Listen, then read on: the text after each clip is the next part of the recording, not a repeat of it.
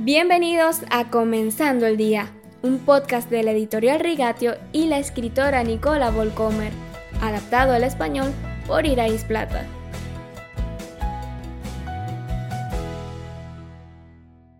Ayer vimos cómo Job perdió todo lo que poseía en una serie de catástrofes, incluidos trabajadores valiosos y finalmente a toda su familia. Alexander von Steinen, en su libro El mensaje de Job, lo resume así. Job no pierde uno sino siete hijos y tres hijas, a todos sus hijos.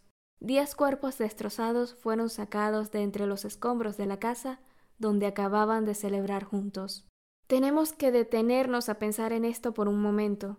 No puedo imaginar el dolor que lo abruma a él y a su esposa. Me tomo mi tiempo para reflexionar la reacción de Job cada vez que leo este libro. Al llegar a este punto, Job se levantó, se rasgó las vestiduras, se rasuró la cabeza y luego se dejó caer al suelo en actitud de adoración.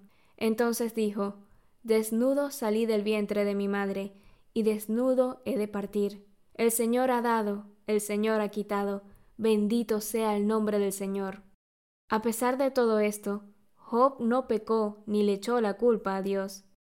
Esto lo podemos leer en el capítulo 1 de Job, en los versículos del 20 al 22. Para pronunciar tales palabras en medio de una hora tan oscura y horrible, Job debe haber vivido una vida verdaderamente piadosa. No debemos olvidar, esta es su primera reacción espontánea. Él no pasa por un proceso en el que tiene que obligarse a hacerlo. Reconoce que nada de lo que ha adquirido o logrado en la vida es de su propiedad. Vino al mundo desamparado y desnudo. Se irá igual. Todo lo demás es gracia, prestado del Señor, posesión de Dios. Lógicamente, Dios también tiene el derecho de quitarlo nuevamente en cualquier momento, incluso su familia.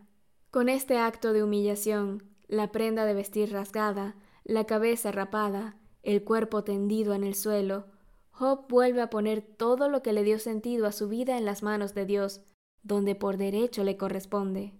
Hago yo lo mismo cuando los sueños se hacen añicos, cuando se desmorona mi seguridad. Puedo decir el Señor dio y quitó, y puedo decir también la segunda oración, bendito sea el nombre del Señor. Puedo buscar a Dios en estos momentos y preguntarle, ¿eres todavía mi Señor y Dios, y la fuente de mi esperanza y de mi felicidad, aunque este mundo no tenga más felicidad que ofrecerme?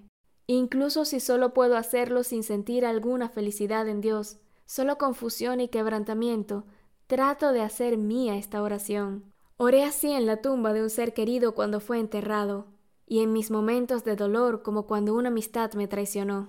En los próximos días veremos qué más espera Dios de Job, y nosotros podemos usar su mensaje para encontrar esperanza en nuestros propios tiempos difíciles.